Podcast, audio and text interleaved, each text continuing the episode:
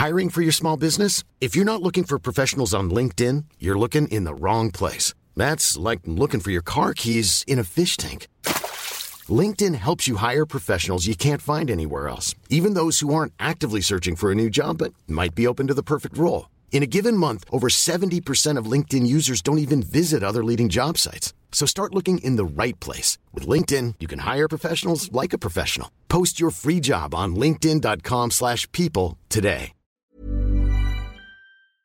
Escucha la H, Heraldo Radio. Brenda Peña y Manuel Zamacona están listos para actualizarte con la mirada fresca que los caracteriza. Bienvenidos a Noticiero Capitalino en Heraldo Radio. Comenzamos.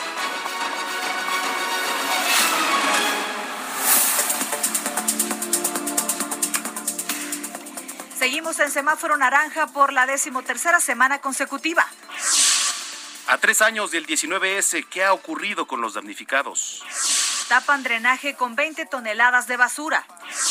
La jefa de gobierno recorre las zonas afectadas por la lluvia. ¿Qué ha pasado con Jojutla, el- allá en Morelos, el epicentro del sismo del 2017?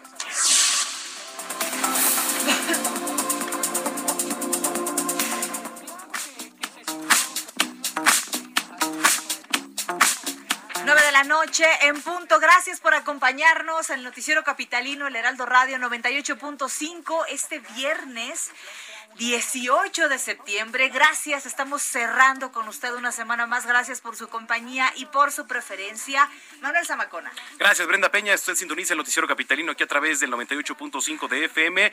Llueve, mira, es de esa lluvia, este, ¿cómo te diré? Tupida, pero constante, ¿eh? O sea, no es de ese tormentón que se viene. Ese pero chipi es chipi que no termina Una nunca. lluvia que no va a terminar en toda la noche, se lo advierto, ¿eh? Así que maneje con cuidado. Ahorita veníamos sobre revolución y la verdad es que se ve poco. Tenga cuidado con los baches, tenga cuidado con el de enfrente, con los frenos. De verdad, maneje cuidado con en general. ¿verdad? En general. Así que bueno. Qué bueno que nos esté sintonizando. Eh, ya sabe, tenemos un número de WhatsApp al cual se puede comunicar con nosotros, que es el 55 4712 1569. Le repito, 55 4712 1569. Y también redes sociales, que también estamos muy activos ahí, ¿eh? Así es, arroba bren bajo penabello. Y arroba Zamacona al aire. Nos ganaron la cena aquí, ¿eh? Nuestros compañeros de producción. Ah, sí, se adelantaron. Ya, Se sí, como siempre les quitas la mitad de la comida, entonces dijeron, Es "No, antes de correcto, que sí. venga este hombre. No. Tienes razón. Muy Tienes razón. bien, pues escríbanos, por favor, póngase en contacto con, en contacto con nosotros. Cuéntanos co- cómo, les va con estas lluvias, ¿eh? ¿Cómo le va con estas lluvias y cómo le fue? ¿Qué estaba usted haciendo aquel 19 de septiembre de 2017 que fue pues el más reciente? Evidentemente, si usted también la vivió en el 85, pues escríbanos cuál fue su vivencia, cuál fue su experiencia, usted que la puede contar, compártala con nosotros porque pues tenemos además de toda la información un programa especial dedicado a ello. A, a homenaje ya tres años prácticamente de aquel sismo, aquella tragedia de 2017 y de 1985. Así que pues cuéntenos por favor, nos gustaría mucho escuchar su historia. Muy bien, son las nueve con dos. Reporte vial. Comenzamos un recorrido en las calles de la Ciudad de México. Israel Lorenzana, ¿dónde andas? Andrés Zamacona, Brenda Peña, les mando un abrazo, muy buenas noches. Pues estamos ubicados exactamente en la zona del circuito interior. Para ser precisos, Eduardo Molini, circuito interior, en donde en estos momentos ha regresado la lluvia, el pavimento está mojado y con ello, por supuesto, asentamientos en materia vehicular. Para quien viene de la raza y con dirección hacia el aeropuerto, hay que utilizar como una buena alternativa el eje 3 norte a partir de la calzada de Guadalupe y por lo menos hasta la zona de Aragón. El sentido opuesto a través del circuito, la circulación fluye a buena velocidad, esto en el tramo que comprende la zona de Eduardo Molina, Congreso de la Unión, Ferrocarril Hidalgo y más adelante para incorporarse a la calzada Vallejo. Precaución, está mojado el pavimento, es peligroso, los automovilistas tienden a exceder los límites de velocidad, así que hay que manejar con mucho cuidado porque está lloviendo en esta zona. Brenda Manuel, la información que les tengo. A manejar con cuidado. Gracias, Isra. Nos escuchamos más tarde. Hasta luego. En otro punto se encuentra Daniel Magaña. Dani, ¿qué nos tienes? Buenas noches. ¿Qué tal, Brenda? Manuel, muy buenas noches. Pues prácticamente desde las 2 de la tarde, las 14 horas, pues ha estado lloviendo eh, pues, eh, por algunos periodos en la zona oriente, en la zona sur de la Valle de México. Esto ya genera algunos estragos eh, vehiculares, sobre todo para quien avance en la zona de la calzada Ermita, al cruzar Rojo Gómez. Bueno, pues ya bastante carga vehicular. También por los vehículos de transporte pasajero pasajeros que se detienen a la altura de la avenida San Lorenzo, pero bueno, pues a manejar con mucho cuidado, ya que pues de nueva cuenta se presentan encharcamientos a lo largo de esta vía para incorporarse hacia la zona del anillo periférico. Este último, sobre todo en el tramo oriente, bueno, pues ya con carga vehicular y también pues rezagos viales por los encharcamientos al llegar hacia la zona de Cuemanco. Bueno, pues en esta zona también se están realizando obras y bueno, pues bastante complicada ya de viernes para transitar en toda esta zona. El reporte. Muy buenas noches. Gracias, Dani. Muy buenas noches. Más adelante regresamos contigo. Continuamos acá. Son las 9.04. Oiga, nos da mucho gusto platicarle que el presidente de la Asociación Internacional de Radio nos acaba, sí, nos acaba, todos nosotros, Orlas, Brenda, todos. Elenita, nos acaba de otorgar la medalla Antorcha de AIR. ¿No? ¿Qué es esto? Bueno, pues por las acciones que el Heraldo Radio ha tomado para informar durante la pandemia y con las diversas campañas que hemos lanzado para prevenir el COVID-19. ¿Qué son? Pues por supuesto la del cubrebocas, la del espacio entre comerciales, espacio entre la gente, eso significa las figuras de acción, etcétera. El reconocimiento se va a entregar en Washington el próximo año, así que muchas felicidades, lo hemos hecho muy bien. Un aplauso para todos ustedes y pues para todos los que hacemos posible esto. Ya son las 9.5. Bueno, y como cada viernes, la jefa de gobierno Claudia Sheinbaum eh, publicó un mensaje en redes sociales. Vamos a escucharlo. Buenas tardes. Hoy es viernes 18 de septiembre y quiero informarles que seguimos en semáforo naranja, debido a que llevamos varias semanas de hospitalización estable. Como saben, poco a poco hemos ido abriendo diversas actividades y aún así no hemos tenido rebrotes mayores. Eso es gracias a la participación de todos y de todas y también al programa de atención prioritaria en las colonias con mayores contagios. La próxima semana abriremos gimnasios con el 30% de ocupación y con previa cita. Ahora queremos entrar a un periodo de disminución de hospitalizaciones para poder pasar al semáforo amarillo. Eso depende del esfuerzo conjunto, el esfuerzo de todos y de todas. Por eso quiero hoy pedirles que no bajemos la guardia. Sé que es difícil, pero es lo necesario. Mientras no haya vacuna, hay que seguir usando cubrebocas mantener sana distancia y lavado constante de manos. Y por favor, si tienes el menor síntoma de enfermedad respiratoria, quédate en casa, aíslate y llama a Locatel o manda el SMS al 51515 con la palabra COVID-19 para que te demos seguimiento médico y de ser necesario se te asigne una cita para que se te realice una prueba.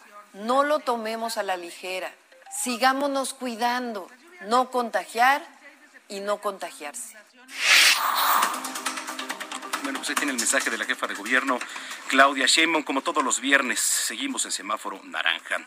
Ya tenemos en la línea telefónica a nuestro compañero Paris Salazar porque nos tiene una historia de alguien que nació entre los muertos. ¿Cómo está esto, Paris? Cuéntanos, ¿cómo estás? Buenas noches, Manuel Brenda, amigos del Heraldo de México. Y es que dos mujeres defendieron y cuidaron la vida de Jesús Francisco. El día 19 de septiembre de 1985, Marta, su madre, quien lo llevaba en el vientre, lo cuidó cuando el sismo sacudía la Ciudad de México. Lo hizo abrazando su pequeña barriga para protegerlo de los escombros. Y el día 22 de septiembre de ese año, tres días después, lo hizo Brenda, su abuelita, quien al ver el cuerpo tendido sin vida de Marta, quien estaba siendo rescatado por paramédicos, tomó una navaja y cortó la pancita de Marta para sacar a Jesús Francisco de las entrañas. Francisco estaba vivo y fue llevado por paramédicos a un hospital. Hoy, Francisco, Jesús Francisco tiene 35 años y es conocido como el niño terremoto por la forma tan insólita y milagrosa de nacer en el temblor. Y él asegura que comenzó a nacer el 19 de septiembre de 1985, en uno, en uno de los momentos más difíciles para México. Escuchemos a Jesús Francisco, el niño terremoto. Ella, para proteger la vida que traía, el producto que traía que era yo, eh, empecé a nacer yo el 19 de septiembre, pero ya no alcancé, no me alcanzaron a, a sacar ya. Entonces quedé en el vientre de mi mamá. Y ella, por querer protegerme, queda así con sus brazos, protegiendo el vientre. El temblor derribó el edificio ubicado en la plaza de San Camilito, en Garibaldi, y le arrebató la vida a su mamá, a su papá, tíos y tías, a 24 integrantes de su familia, que llegó de, la, de Guadalajara a la capital del país, de, eh, procedentes de Jalisco, ya que iban a trabajar como mariachis. Y Jesús Francisco, por la voz de su abuelita, conoce quiénes eran sus tíos y quién era su mamá, y por esas mismas palabras generosas, sabe que quién, eh, cómo y quiénes fueron sus papás. Y es que el sismo también le arrebató la posibilidad de conocerlos por una fotografía o una imagen, o incluso a dónde llevarles flores, ya que el sismo y la tragedia impidieron y obligó al gobierno capitalino a retirar los cuerpos sin informar a dónde los depositaría. Escuchemos a Jesús Francisco, el niño terremoto. El hombre que nace al tercer día es bendito por Dios y yo vengo entre los muertos porque sobreviví entre los muertos. Toda la familia murió. Todos estuvieron muertos completamente en ese momento. Entonces, eh, cuando tú naces entre los muertos, es lo más majestuoso, lo más grandioso. De la destrucción solo sobrevivió una fotografía de Marta, su madre, que atesora Doña Brenda y que solo muestra a Jesús Francisco. Jesús Francisco cumple 35 años y cada 19 de septiembre es de alegría y tristeza para él y para Doña Brenda, pero siguen juntos y con una sonrisa en un departamento de la unidad Tlatelolco. Y bueno, Brenda, Manuel, esto es parte de la historia que mañana se va a publicar en el periódico del Heraldo de México y que los invitamos a que la lean. Por supuesto, vamos a estar pendientes a la versión impresa del Heraldo de México. Vaya Historia París, pues muchas gracias y vamos a estar pendientes. Vaya Historia, pues ya a un año de conmemorarse los sismos de 2017 y del 85. Gracias. Buenas noches. Muy buenas, noches. Son las nueve con once. Oigan, eh, Carlos Navarro nos tiene igual una historia, eh, como muy pocas, acerca de Héctor El Chino Méndez. Carlos, ¿cómo estás? Buenas noches. Buenas noches, Brenda Manuel. Les saludo con gusto a ustedes el auditorio bien. Para un topo no hay descanso y no hay un registro de las vidas que salvan los desastres. A 35 años del terremoto el 19 de septiembre de 1985, Héctor El Chino Méndez nos contó que su labor como voluntario es una misión de vida en la que nunca el factor económico tendrá cabida. Escuchen. Yo lo tomé, yo lo tomé como una misión de vida porque cuando digo que estaba yo sentado ahí, y que me di cuenta que nadie iba a venir a decirme, oye, eres un euro y a felicitarme, me di cuenta que son cosas que le tocan a uno en la vida. Un día estaba durmiendo y desperté a medianoche y me dice mi mujer, acuéstate otra vez porque tu misión es el servicio. Y bien, Héctor regresó, lo invitamos a regresar al punto en el que su vida dio un giro hace 35 años, cerca de donde se ubicaba el edificio Nuevo León en Tlatelolco lugar en el que comenzó como rescatista voluntario, o sea, un topo. Su mente se llenó de recuerdos que iniciaron aquel 19 de septiembre de 1985, tras el sismo de 8.1 grados en la escala de Richter. Nostálgico destacó que él conocía muy bien la unidad habitacional de Tlatelolco, porque vio cómo la construyeron, incluso él vivió ahí. Anécdotas de rescates y el valor que representa salvar vidas las podrán leer mañana en la edición impresa del Heraldo de México, aunque le dejo aquellos valores que debe tener una persona para hacer un topo. Escuchemos. Tienes que ser, mira, nosotros tomamos de los yaquis eh, un decálogo que dice no hay padre, no hay madre, no hay noche, no hay día, no hay frío, no hay calor, no hay sed, no hay hambre, no hay miedo. Lo único que hay es el sentido del deber con Héctor el Chino Méndez que lleva ya tiene 73 años y de esos 73 años 35 los ha desempeñado como topo, ha participado en 50 desastres que incluyen por ejemplo el tsunami de 2004, incluso los dos sismos de, de, la Ciudad de México, entre otras labores. Mañana en la edición impresa pueden acudir a su puesto de periódicos favorito o en el sitio del Heraldo de México, ahí podrán consultar la entrevista que le hicimos al Chino Méndez. Brenda Manuel, la información que les tengo. Muchísimas gracias por compartir con nosotros esta de muchas, muchas historias que se han gestado en medio de la tragedia como lo ha sido el pasado 19 de septiembre, tanto del 85 como del 2017. Un abrazo, Carlos, muy buenas noches. Hasta luego, estamos pendientes. Son las 9.13. Entrevista. Bueno, ¿cómo va el corte de caja en cuanto a la reconstrucción aquí en la Ciudad de México? Hasta hace algunos meses faltaba mucho por hacer, ya se han entregado bastantes viviendas para los damnificados, pero todavía falta, todavía falta entregar algunas cosas, por eso le agradecemos que nos tome la llamada aquí al Noticiero Capitalino, como siempre, al comisionado de la reconstrucción, César Cravioto. ¿Cómo está, César? Buenas noches. Bien, ¿cómo están ustedes? Buenas noches. Muy buenas noches. Oye, gracias. Eh, pues platícanos un poco qué es lo que se ha hecho hasta el momento, qué falta por hacer, sobre todo en cuestión a las viviendas para los damnificados y sobre todo en la reconstrucción. Bueno, este, llevamos ya seis mil viviendas entregadas, seis mil familias que ya regresaron a su hogar. Todavía faltan muchas, pero estamos en camino de que todas puedan regresar. En cuanto a los edificios, que son 370 afectados, ya entregamos 101 edificios. Este año eh, esperamos terminar entregando alrededor de 130, 140 edificios y el 75% de los edificios ya tendrán que estar en obra, eh, los que no se han entregado, y ya nada nos faltará el 25% que atenderemos en el 2021. Eso es en cuanto a los edificios. En cuanto a la vivienda unifamiliar, llevamos 2.500 entregadas. Estamos, eh, hicimos un censo en, el, en la transición. Todas las viviendas pensadas unifamiliares de la transición se van a entregar eh, a más tardar en enero del próximo año y todas las viviendas que pidieron su incorporación al programa, que son 9.965, ya están siendo evaluadas en estos momentos para ser intervenidas el año que viene, las que sí tengan daño por el sismo. Entonces, esos son, digamos, los números hasta ahora y esa es la planificación que tenemos para los próximos meses. Ahora, eh, buenas noches, César. Preguntarte cuál, sido, cuál ha sido el reto. Eh, hay que recordar que este programa de reconstrucción había comenzado en una administración anterior. Viene el cambio de administración. Eh, caray, es un recomenzar desde que en tu caso personal tomas justamente la titularidad y la responsabilidad al frente de esta comisión, ¿no?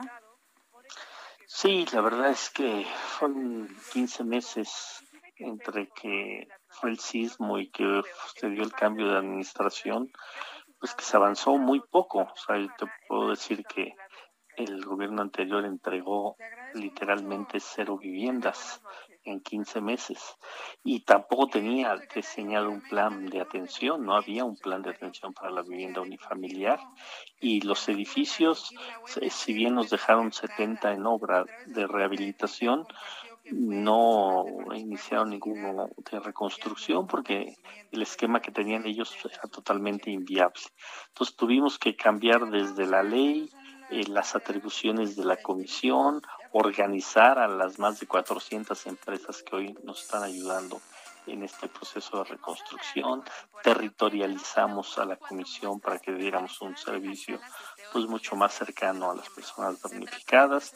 O sea, la verdad es que se se replanteó todo el proceso de reconstrucción, nos metimos a hacer todos los estudios de suelo en el oriente de la ciudad, cosa que tampoco se había hecho, eh, a resolver los temas jurídicos, hicimos una mesa jurídica porque más de la mitad de los damnificados no tiene su propiedad en regla de sus departamentos, de sus casas, entonces tuvimos que meternos a resolver también ese tema.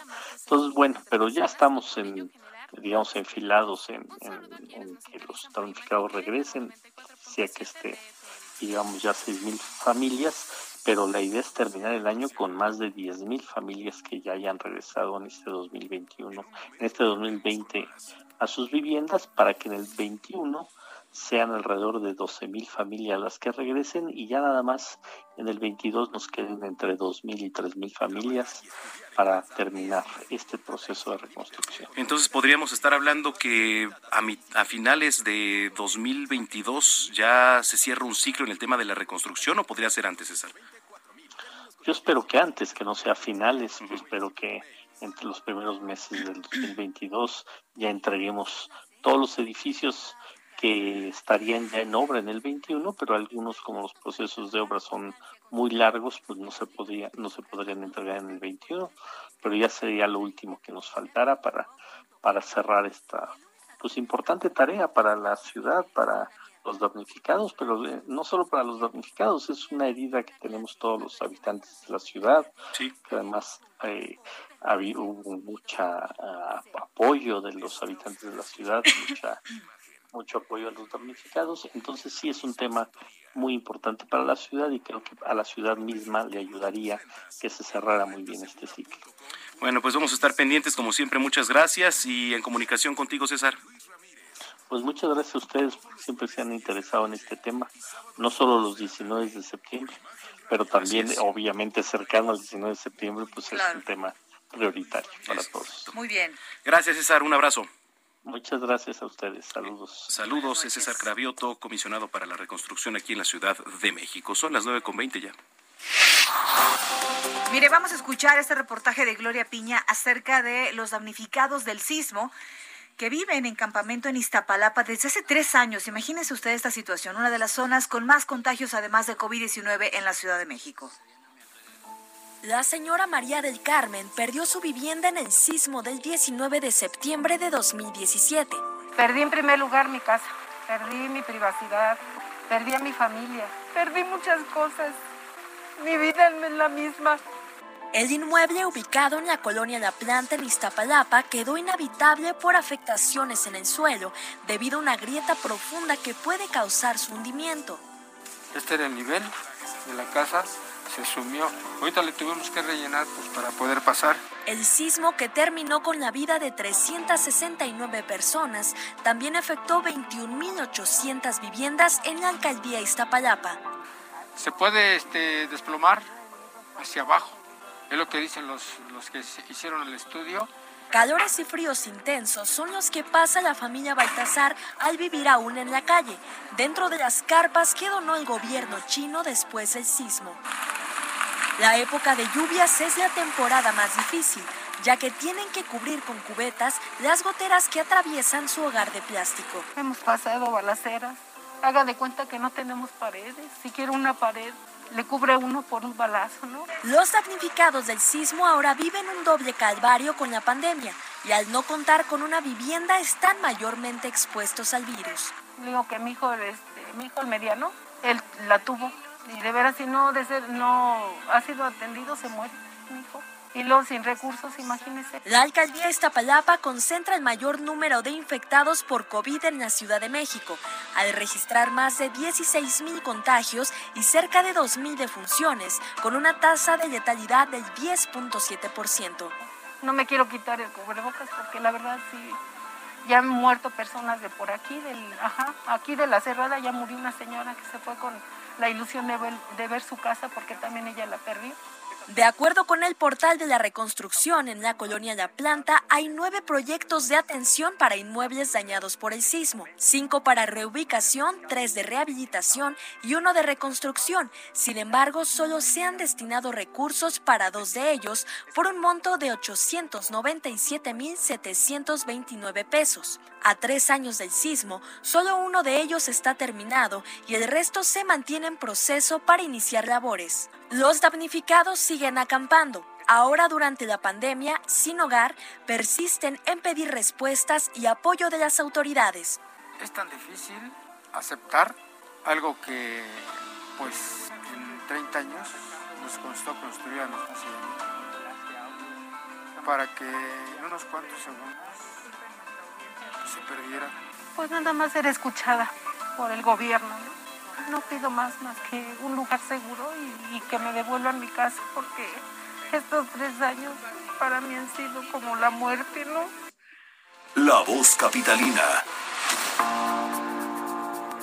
Gracias a todos los que nos escriben a través de las redes sociales, arroba bajo penabello Y arroba zamacona al aire. Mira, nos pregunta Alejandro Torres, ¿habrá eh, finalmente eh, mañana sonarán las alarmas?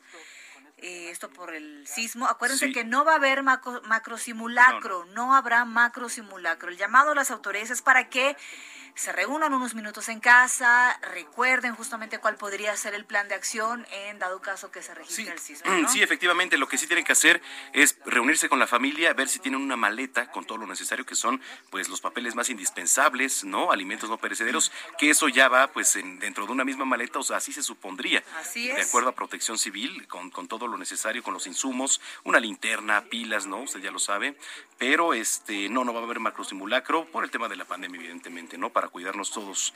Aquí dice, ayer pregunté con quién hay que hablar para pedir dos horas de programa. Pues ya pronto, ya pronto. ¿Por qué no hacen una encuesta para ver eh, qué rating puede tener de 21 a 23? La verdad es que lo más pesado del camino es el regreso a casa.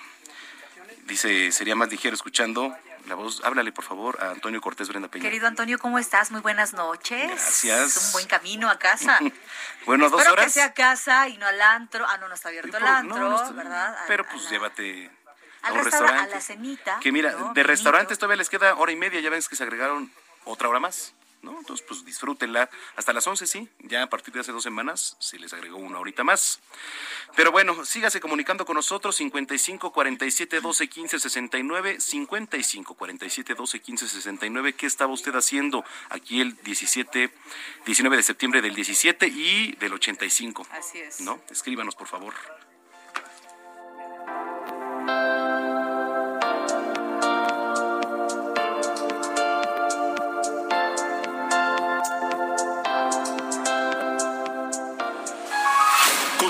Después de un corte con las noticias más relevantes de la metrópoli, en las voces de Brenda Peña y Manuel Zamacona, en el noticiero capitalino del Heraldo Radio. Regresamos. Heraldo Radio, la HCL se comparte, se ve y ahora también se escucha.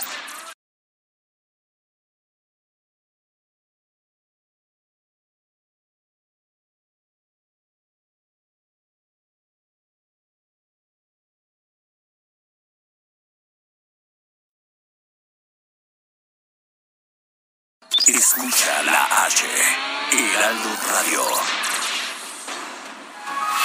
Regresamos con Brenda Peña y Manuel Zamacona al noticiero capitalino en Heraldo Radio.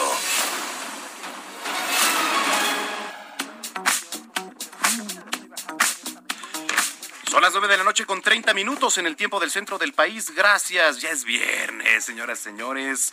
Viernes 18, sí es 18 porque aquí estaba viendo el reloj y está mucho. Es 18 todavía, de septiembre de 2020. Así es. ¿Y de aquí a dónde, Brenda Peña? Ay, de aquí a dormir, mi vida, porque yo estoy despierta desde las 4 de la mañana. Entonces, Ah, mira, me voy a echar si- un vinito, vamos con esas, un vinito y un clavado a la cama, porque no hay que desgastarse hoy. ¿no puedes o qué? Pues no, no puedo, la verdad. No, la verdad, hoy sí. Este, no, la verdad no. Hoy a descansar. Mañana sí, ¿eh? Mañana sí jalo por ahí. Muy bien, me parece perfecto. Y mañana el América Chivas. Señoras, señores, mañana ganan las. Chivas. No estoy segura, las ¿eh? Chivas. No estoy segura. Póngale las apuestas. Oigan, escríbanos a nuestro WhatsApp 55 47 12 15 69 55 47 12 15 69. Ahí nos puede escribir. También. Y también a nos puede decir a quién le va el fin de semana. Va América, va Chivas, aquí que se arme, ¿eh? No pasa absolutamente nada. Aunque hagas la señal del gobernador de Morelos. ¿Cómo se llama? Ah, Cuauhtémoc, sí es. Ándale. La cautemiña. La Cuauhtemiña. No, no, no importa. Todavía hace eso, ¿verdad? Aún siendo No, pero esa, es- esa no es la Cuauhtemiña. La Cuauhtemiña era el, el saltito ese, ¿no? ¿Qué hiciste? El saltito. La que hizo fue la... ¿Cómo se llama esa? La temoseñal. Sí, no, no. Bueno, terrible. Ah. Terrible todo. Ya Son- no hay que hablarle a Orlas. No, ya no. Son las 9 con 32. Reporte vial. Regresamos a las calles de la Ciudad de México. Daniel Magaña, ¿qué nos tienes? Buenas noches. Muy bueno que te haya llegado información de la zona del eje 3 Oriente, entramos la avenida Cafetales, también para quien se traslada hacia la zona de Xochimilco. Bueno, pues continúa hasta lluvia en todo este perímetro, la reducción de carriles, ya que en este tramo todavía está la extensión de la línea 5 en dirección hacia la zona de Xochimilco, así que bueno, pues hay que tomar esto en cuenta para las personas que se incorporaron hacia la zona de la calzada del Hueso en dirección hacia Villacuapa, hacia la zona de Miramontes, solamente pues eh, tener cuidado con eh, esta lluvia, pero bueno, pues ya no tenemos complicaciones en este momento viales para desplazarse también hacia las inmediaciones de la Clínica 32 del Seguro Social. El reporte, muy buenas noches. Seguiremos pendientes, querido Dani. Muy buenas noches, buen fin de semana. Igualmente, contamos. Mira, aquí nos escriben, eh, dice, buenas noches, en 2017 estaba en casa con mi hijo. Salimos al simulacro cuatro personas en total de la, crua- de la cuadra y dijimos sarcásticamente, ojalá no tiemble, a ver qué hacen. Ay, Dios. Y más tarde tembló y el edificio de la esquina estuvo deshabitado 15 días hasta que fueron peritos de protección civil a checar. A partir de esa fecha mi hijo se espanta mucho cuando suena la alerta sísmica. Bueno, su hijo y todos nosotros, la verdad que para mí también fue un trauma. es una cosa que se te ah, queda grabada. ¿Qué, hacías? Estaba muy cerca de aquí, estaba eh, de hecho en la redacción con Ricardo Rocha, estábamos al aire en un programa y la verdad es que al ver la cara de Ricardo fue, todos nos asustamos muchísimo, las lámparas se caían, era un piso 10 de 30. Yo estaba en un piso 22 en Paso de la Reforma, estaba al aire con un programa que yo conducía en ese entonces en Grupo Acústica de 1 a 2 de la tarde, me acuerdo perfectamente, y a la 1.14, pum, pues se viene todo y va, pa, no, bueno, se nos eh, tumbó la señal, evidentemente, y me puse muy nervioso, estaba yo al aire, en vivo, en fin, fue una experiencia, la verdad es que traumática sin duda, ¿eh? Definitivamente. Muy bien, ya son las nueve. Ah, Israel, perdóname, Israel Lorenzana, ya estás ahí en las calles de la capital. ¿Sí te concentras, No, bueno, pues yo pensé. Estaba escuchando. A mí que me digan si voy a entrar al aire o no. ¿Sabes qué? Antes de, tus, de, tu reporte, platico, platícanos tu anécdota. Pues fíjate que sí, hace tres años, Manuel, a mí me agarró exactamente en reforma e insurgentes venía en la motocicleta y la verdad es de que me detuve, me bajé porque sentí que todo se venía abajo, se vio muy feo. Y de ahí lo primero que hice, gracias a un policía, enterarme de que en el 286 de Álvaro Obregón pues había ocurrido ya la desgracia. Y ahí estuve mucho tiempo, por supuesto estaba ahí muy cerca también de Brenda, ahí trabajando, estábamos por supuesto en otro proyecto y nos aventamos ahí muchos días eh, pues pegados, ahí checando desde Álvaro Obregón, Tlalpan, bueno, ¿qué te digo? no Todavía no estabas en W Radio, ¿verdad, Israel Lorenzana? ¿O sí ya? Todavía no estaba en W, Manuel, todavía no estaba en W. Estábamos, eh, te digo, en otro proyecto ahí con Brenda, el señor Ricardo Rocha, pero sí fueron días de mucho trabajo. Y mira, tres años, pues la verdad es de que el recuerdo todavía nos da nostalgia, fueron cosas muy difíciles. Vivimos cosas, eh, pues, difíciles. Yo recuerdo todavía el 85 vagamente, estaba eh, con mis padres, pero la verdad es de que ya viví de lleno el 2017 y sí fue muy difícil, Manuel. Sí, sin duda. En fin, así las anécdotas que hay en las calles de la ciudad de Israel. Pues Manuel, fíjate que continúa ya la lluvia, una lluvia generalizada en la alcaldía Gustavo Madero, Venustiano Carranza, Cuauhtémoc, y me refiero precisamente esta vez a la zona de Congreso de la Unión, desde el circuito interior y hasta Martín Carrera. Hay que manejar con cuidado, aunque aquí, bueno, pues los vehículos no exceden tanto el límite de velocidad porque hay muchos semáforos. Hay que recomendar manejar con mucho cuidado, está mojado el pavimento, esto con dirección hacia Centenario, hacia la zona del Río de los Remedios. El sentido puesto a través de Ferrocarril Hidalgo presenta una circulación totalmente aceptable, algunos asentamientos en el eje 3 norte, pero nada para abandonar, esta arteria si su destino es la zona del eje 2 norte. Pues Brenda Manuel, es la información que yo les tengo. Por supuesto, vamos a seguir muy al pendiente. Muy buen fin de semana y les recuerdo, van a ganar las, van a ganar las Águilas del la América. Muy bien, Isra, pues muchas gracias. Hasta luego. Hasta luego. Antes de ir a, a, la hora, este, pues hago aquí una acotación para mandar una felicitación muy grande a la XW, W Radio que cumple 90 años de vida a todos los que forman parte de, la XCW. Muchas felicidades, 90 años, pues bueno, vaya trayectoria. Yo formé parte, por supuesto, de esa, de esa casa. Muchas gracias y una felicitación a todos los que forman parte de la XCW, la voz de la América Latina desde México. Un gran abrazo a todos y cada uno de ustedes por estos 90, 90 años de vida. Son las 9.36. Y vamos a conocer lo que está sucediendo en la capital del país con los reporteros urbanos del Heraldo. Ay, qué bárbaro, ya conocimos más bien esa parte. ¿Por qué no me dicen? Mira, acá está, acá está.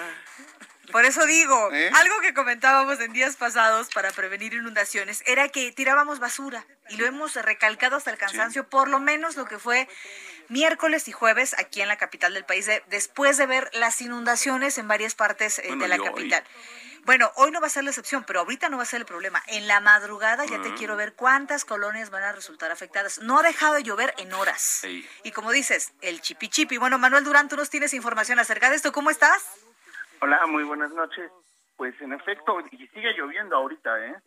Sí, sí, sí, por supuesto. En muchas partes de la ciudad. Y bueno, y en particular en la alcaldía La Magdalena Contreras, hoy fueron sacadas, o bueno, en las últimas horas fueron sacadas 20 toneladas de basura del drenaje de las zonas más afectadas por donde pasa el río Magdalena. Las fuertes lluvias dejaron desde hace más de, de tres días pues estragos, hay 13 colonias afectadas, más de 50 familias prácticamente afuera de sus casas. No se ha ocupado el albergue que ahí colocaron, pero lo más interesante es que, como dices Brenda, eh, la irresponsabilidad de la gente respecto a tirar la basura, pues puede provocar incluso desgracias, puesto que hoy se encontró eh, desde un sillón hasta una botarga de una rata, casi el tamaño de una persona.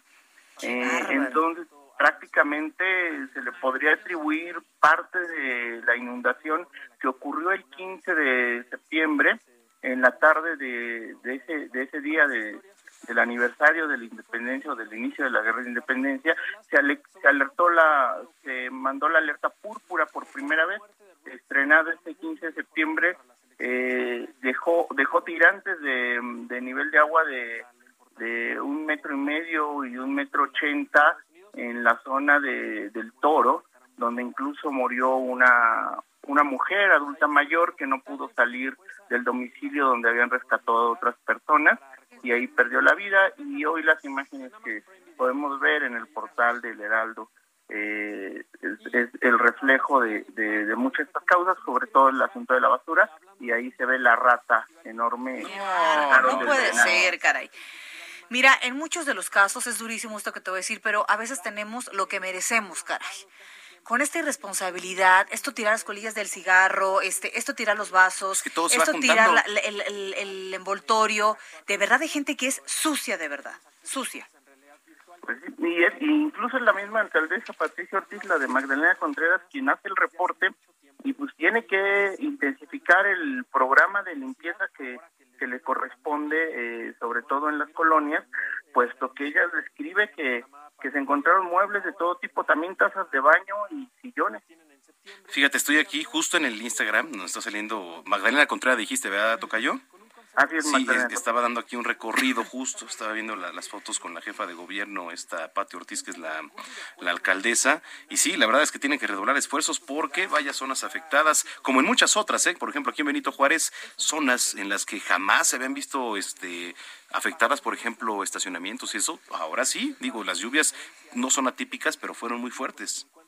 Fueron muy fuertes, este, de hecho se dice que en un día cayó el agua de el 12% del agua que cae en todo un año y en la parte de Magdalena Contreras, que son partes altas con barrancas, como San Nicolás Totolalpan, San Jerónimo Lice y Santa Teresa, San Bernabé, La Malinche, El Toro, también son zonas muy deprimidas y de y, marginadas, ¿no? Definitivamente, pero bueno, hay mucho tema de qué hablar. Y sabes que sabes qué es lo más indignante que cada temporada de lluvias, cada año es este mismo tema, Manuel la invitación de la autoridad, ¿sabes cómo a lo mejor podría funcionar? con sanciones.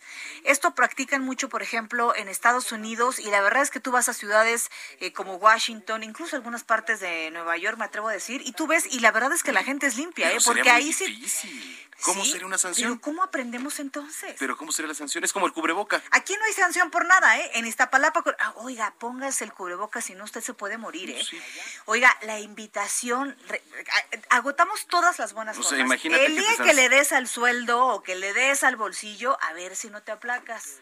¿No? yo creo que sería muy difícil, ¿eh? Muy, muy difícil. Imagínate, ¿cómo vas a ver que alguien tiene una, una descarga eléctrica, caray. a la gente medio, medio cochina, caray.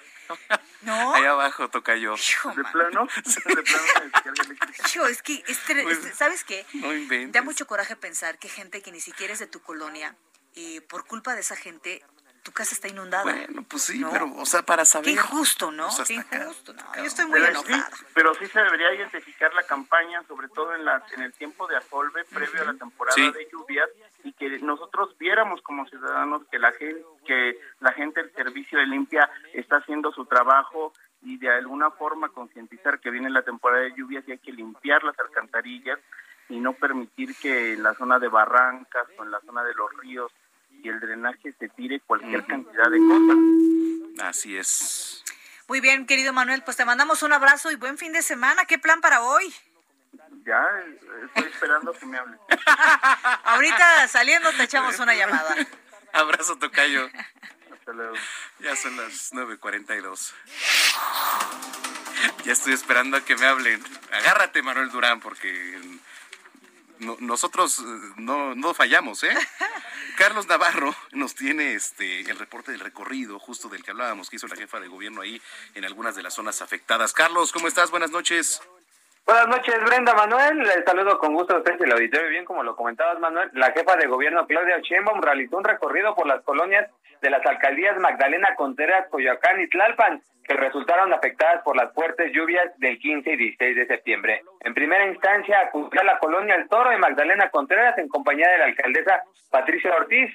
Posteriormente se trasladó a la colonia Santa Úrsula Cuapa en Coyoacán, donde visitó las viviendas afectadas, acompañada por el alcalde Manuel Negrete Arias y el diputado local Carlos Castillo. Por último, acudió a la colonia Huipilco, en la alcaldía Tlalpan, donde hubo 32 familias que resultaron afectadas por las lluvias. A los vecinos afectados se les apoyará económicamente a través de la Secretaría de Inclusión y Bienestar Social, una vez que se realice el censo. Escuchemos. Hay apoyos de diferente manera, un apoyo eh, a través de un, eh, una actividad institucional, se llama así formalmente, eh, en donde se hace un censo y se les apoya a la gente para apoyarlos y que recuperen sus enseres que hayan perdido. Eh, y también apoya un seguro que tiene la ciudad, que tiene que venir a hacer un avalúo para poder apoyar, inclusive en el caso de vehículos dañados. Bien, el sistema de aguas se encargará de ac- acudir al sistema de drenaje para revisar qué fue lo que ocurrió y evitar nuevas inundaciones. Recordemos que ayer la mandataria capitalina acudió a visitar las zonas afectadas en Iztapalapa y Benito Juárez. Y de acuerdo con el último reporte, son 650 las viviendas con daños mayores que se han contabilizado y se espera el censo culmine el sábado para que tomen acciones a partir del próximo lunes. Y si me permiten, hace unos momentos la Secretaría de Gestión Integral de Riesgos y Protección Civil acaba de reportar el saldo de las afectaciones por lluvia hoy y bueno, fueron dos árboles caídos, eh, 11 enchar- encharcamientos y este un brote de aguas negras. Entonces, bueno, la lluvia de hoy no resultó tan fuerte, eh, fue lo bueno a comparación de las del 15 y 16 de septiembre. Brenda Manuel, la información que les tengo. Bueno, pues ahí está Carlos Navarro. Oye, tú también eres como Manuel Durán, que le decimos, oye, ¿qué plan hoy? Y dice, pues ahí márquenme. Dice Manuel Durán. No, yo yo mañana tengo que laborar, yo mañana tengo evento ahí con la jefa, entonces toca toca dormir. Bueno, está bien. Primero la responsabilidad. Me parece excelente, mi estimado Carlos Navarro. Pero a partir de mañana sí, con gusto les tomo la llamada. Ah, eso me parece perfecto para ver el clásico, aunque sea pretextos sobran, ¿no? Eso sí, eso sí, aquí estamos. Muy bien, un abrazo, Muy Carlos. bien. Hasta luego, buen fin de semana. Buen fin. Ya son las 9 con 45. Es tiempo del séptimo arte. Películas, cortometrajes, series, documentales y excelente música con Gonzalo Lira.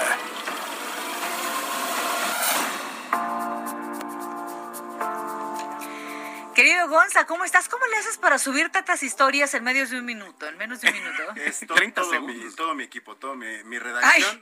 todo mi equipo de Sí, trabajo, todo se lo debo a mi manager, ¿Qué ¿no? Exactamente. O sea, no, te basta bueno, con invadir los programas de tele, o sea, también estás aquí en radio. ¿Qué te pasa? Yo eh? estoy decidido a conquistar el mundo. Es como la humedad, poco a poco Sí. va con paciencia, paciencia, paciencia. Sobre todo paciencia. Sobre, todo, mi querido Gonzalo, hay que paciencia. reconocértelo y mucho trabajo. Pero a mí también me da mucho gusto verlos, ¿eh? No, No, sí, claro, una cosa no está peleada con la otra, digo, o sea, yo solo es una acotación ahí. Muy bien, querido. Nada Gonzalo. más. No, la verdad es que sí nos da gusto tenerte por aquí. Qué bueno, qué bueno. Más Cuéntanos, les ¿qué vale nos porque traes? no, no me les despego.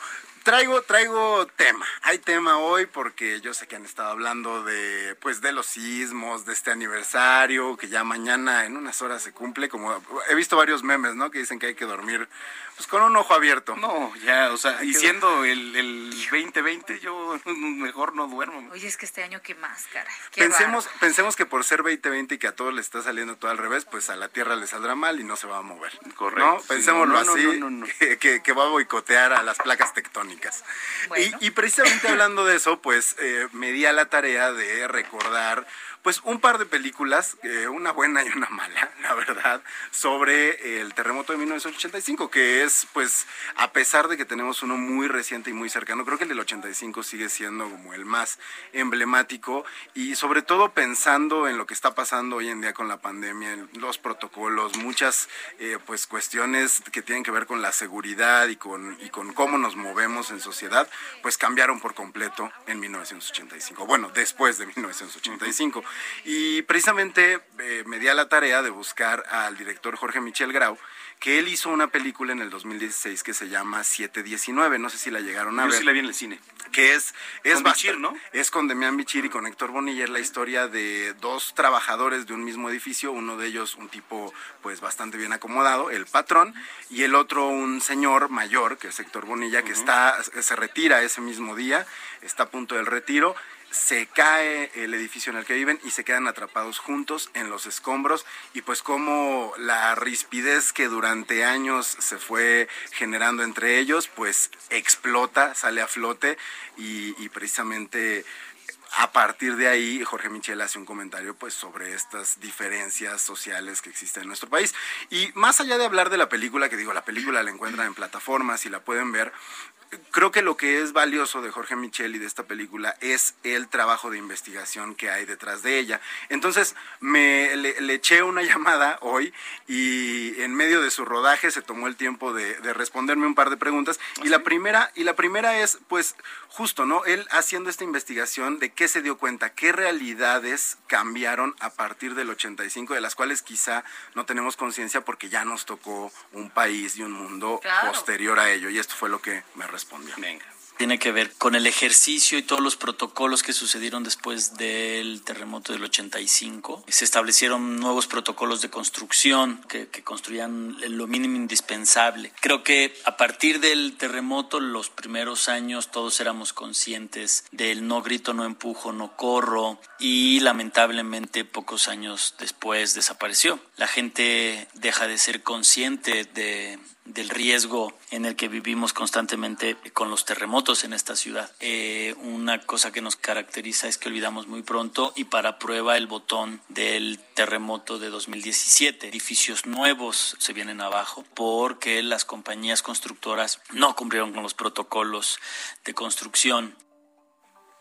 Ahí está, ¿no? Hacer, hacer recuento es parte de lo que nos ayuda a no volver a cometer los mismos errores y creo que algo interesante que decía él es que en 1985 ya nos habíamos eh, puesto la mano en la cintura, ya se nos había olvidado que esta ciudad particularmente es peligrosa en ese sentido, ¿no? Porque pues sí hay muchos protocolos que se habían olvidado, ¿no? Muchas cosas que ya se habían dejado de lado y que curiosamente hace tres años también, ¿no? Lo que menciona, cuántos edificios nuevos no se cayeron porque ya sea por casos de corrupción o por casos de negligencia, se habían olvidado las reglas que se tenían que seguir. Y bueno, hablando de esta película que a final de cuentas sí es una ficción, que se nutrió de varias anécdotas dentro de esta investigación, le platiqué si él recordaba alguna anécdota particular que lo haya marcado muy fuerte durante el proceso de recabar la información para la película.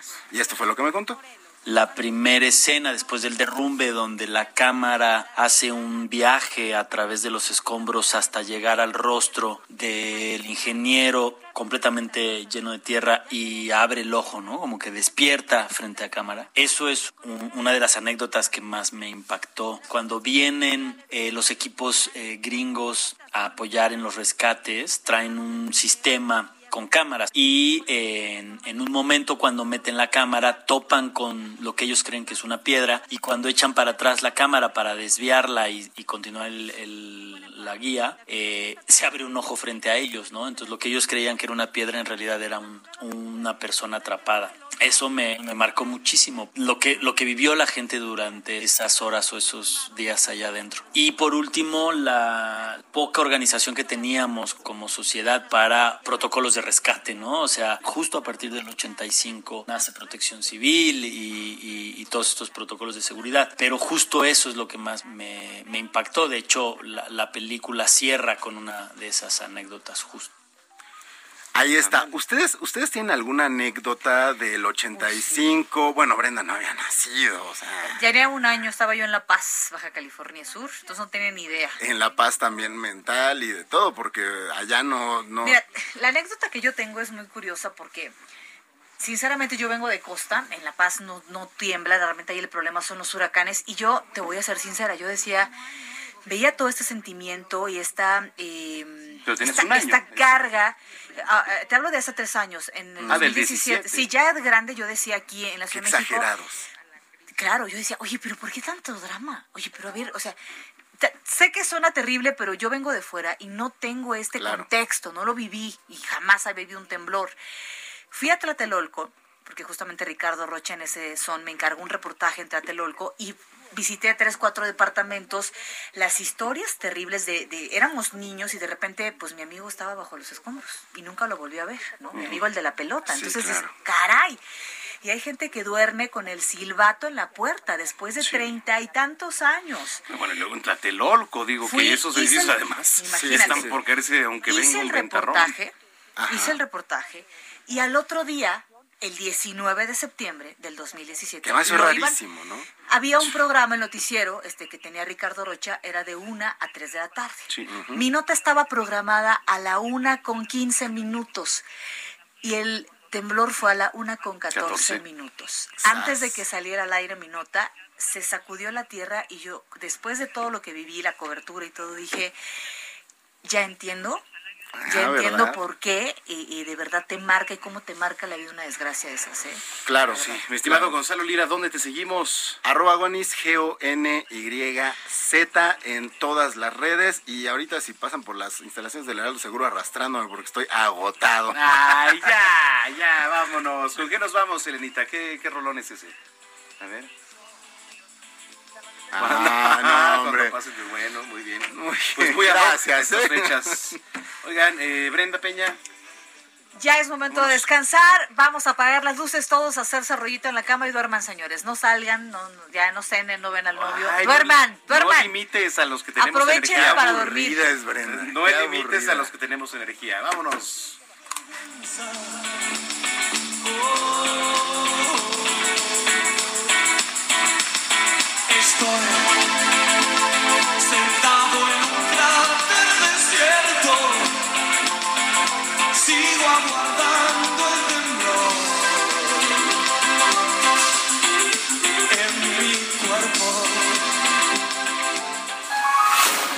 Estás informado con las noticias más relevantes que acontecen en la metrópoli. No te pierdas la próxima emisión de Noticiero Capitalino con Brenda Peña y Manuel Zamacona.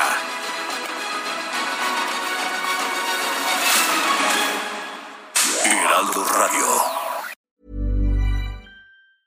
If you thought the only way to get a more defined jawline with natural looking results was through surgery, think again. Juvederm Volux XC is a non surgical injectable gel filler that improves moderate to severe loss of jawline definition and can help you achieve natural looking results with little downtime. Even better, this improved definition lasts up to one year with optimal treatment. No maintenance required. Improve jawline definition for a smooth, sculpted look with Juvederm Volux XC. For important safety information and to find a licensed specialist, visit juvederm.com. That's J U V E D E R M.com. Not for people with severe allergic reactions, allergies to lidocaine, or the proteins used in Juvederm. Common side effects include injection site redness, swelling, pain, tenderness, firmness, lumps, bumps, bruising, discoloration, or itching. There's a risk of unintentional injection into a blood vessel, which can cause vision abnormalities, blindness, stroke, temporary scabs, or scarring. Talk to a licensed specialist to find out if it's right for you.